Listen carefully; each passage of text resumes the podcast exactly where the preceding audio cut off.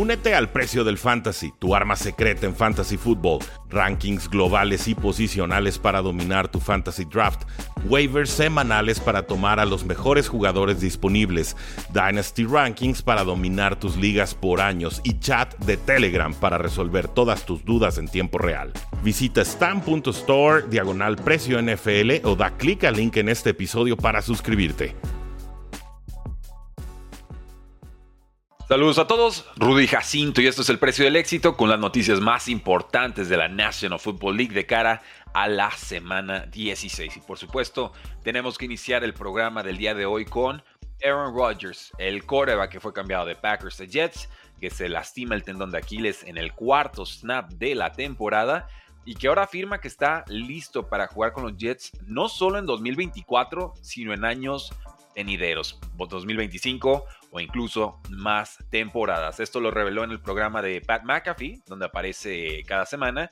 Y el cuatro veces MVP ya confirmó que no va a volver para esta temporada 2023, sobre todo porque su rehabilitación todavía no está al 100. Estaba dispuesto a forzar, pero no estaba al 100% de condiciones físicas. Pero sobre todo porque los Jets de Nueva York ya están eliminados de la postemporada. Asegura Aaron Rodgers que el equipo de los Jets de Nueva York tiene que recargarse más que reconstruirse en este offseason. La expectativa en la liga, de la liga, y mía también, es que los Jets van a buscar agresivamente a ofensivos, tanto en agencia libre como en el draft.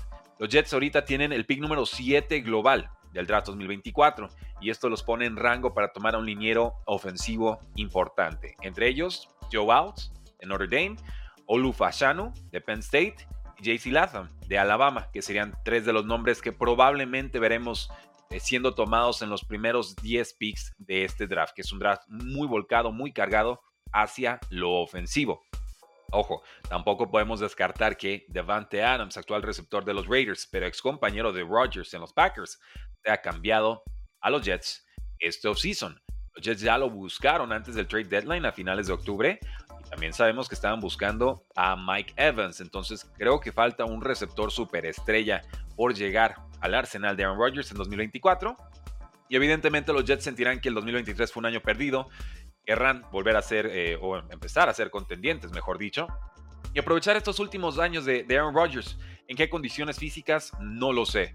Pero sin línea ofensiva y sin un receptor extra, difícilmente veremos a los Jets aspirar a la razón por la cual se trajeron a Aaron Rodgers, que sería un anillo de Super Bowl. ¿Qué opinan, damas y caballeros? ¿Hasta cuándo va a jugar Aaron Rodgers? Háganos saber en la casilla de comentarios. Enseguida los leemos. Pasamos con CJ Stroud y es que no va a jugar en semana 16. Nos confirman que CJ Stroud sigue en protocolo de conmoción y que probablemente, denle un 85% de probabilidad, que no juegue contra Cleveland este domingo. Tendrá entonces que entrar Case Keenum, quien llevó a los Texans una victoria en tiempo extra contra los Titans en semana 15.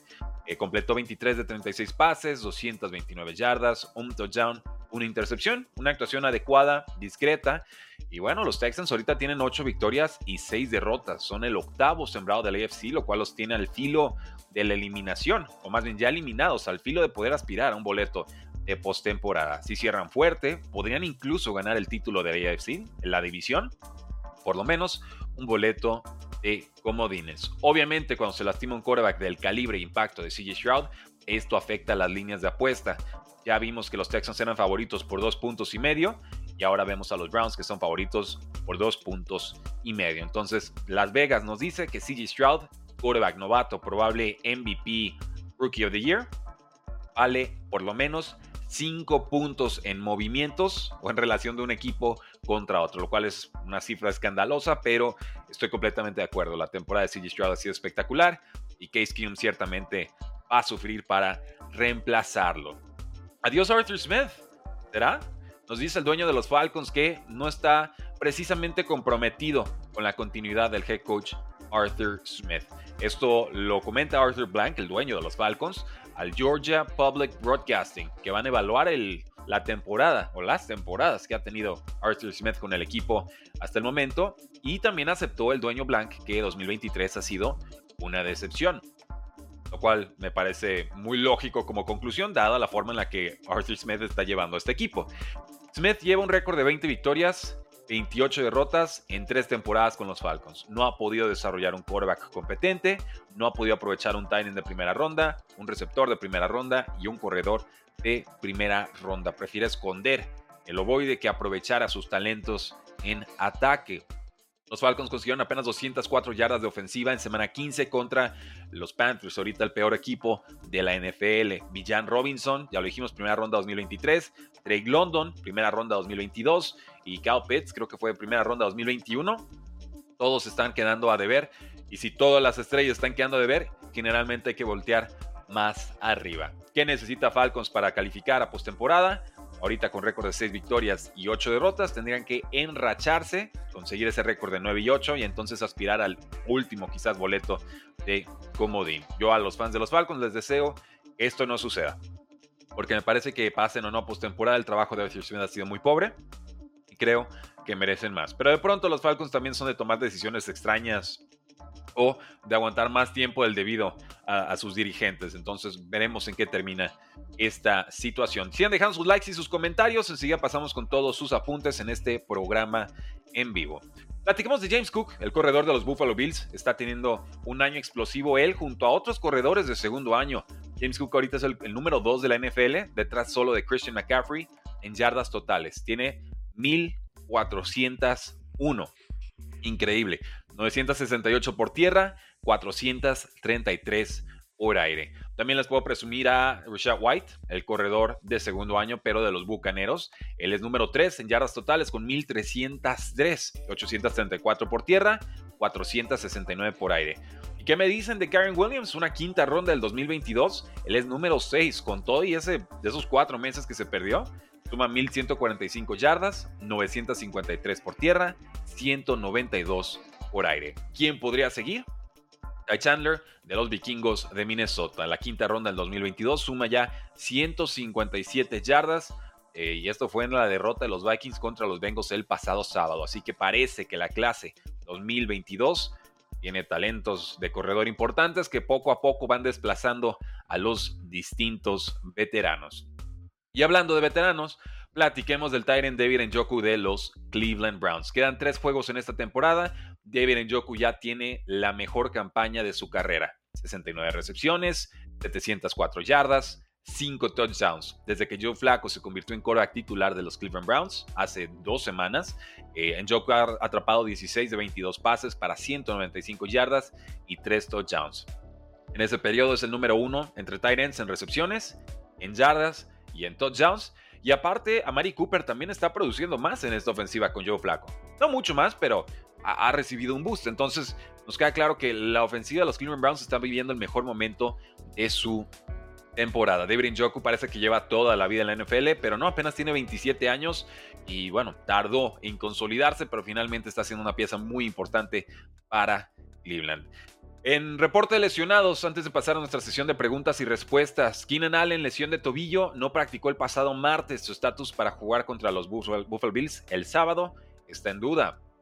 Sábado en domingo, no es un juego de sábado por la noche. Eh, viene mi, mi apunte aquí. Eh, Joshua Palmer fue productivo sin él, atrapó cuatro pases para 113 yardas y un touchdown. Chris Olave de los Saints. Espera que regrese de su lesión de tobillo y pueda jugar con los Rams este Thursday Night Football. Partido, por cierto, que estaremos narrando aquí en el precio del éxito desde las 7 de la tarde, hora del centro de México. Kenny Pickett sufrió una, bueno, se sometió a una operación de tobillo. Ya está de regreso a prácticas. Señal positiva para que pueda jugar esta semana. Creo que todavía no, no llega a tiempo, pero eh, veremos. Está más cerca que nunca de volver. Gino Smith, que se ha perdido los últimos dos juegos de los Seattle Seahawks, espera que sí sea titular contra los Tennessee Titans este próximo domingo. Los Colts pusieron a prueba al receptor Jarvis Landry. Me preguntan, oye, ¿qué agente libre y bueno disponible? Decía yo dos, tres veces Jarvis Landry. Jarvis Landry es el único que se me ocurre. Ahí están los Colts dándole eh, una oportunidad de probarse. Todavía no ha sido firmado, pero por lo menos reaparece el nombre en las noticias. Los Panthers cortaron al linebacker Justin Houston, ya muy veterano. Panthers lo hubiera cortado en el offseason. Aquí le están dando una oportunidad de firmar con algún contendiente y, tratar de tener algún impacto en postemporada. El safety de los Seahawks, Jamal Adams, lesión de rodilla, podría volver esta semana. Ha sido francamente decepcionante su carrera con los Seattle Seahawks. Los Jets ganaron ese trade sobradamente hace varias, varias temporadas. Y bueno, lo que habíamos dicho, los esperamos mañana a las 7 de la noche, hora del centro de México, para ver este fantástico Saints contra eh, Rams. Matthew Stafford, Derek Carr, todo en la línea, dos rivales de NFC, los dos quieren su, su boleto de comodino, incluso ganar sus divisiones. Los esperamos con Jorge Arismendi, se va a poner sabroso, les han gustado sus lives, ya saben, se unen, lo disfrutan, ponen su partido en mute y lo vivimos todos juntos, porque la NFL no termina y nosotros tampoco. Ves y fuera.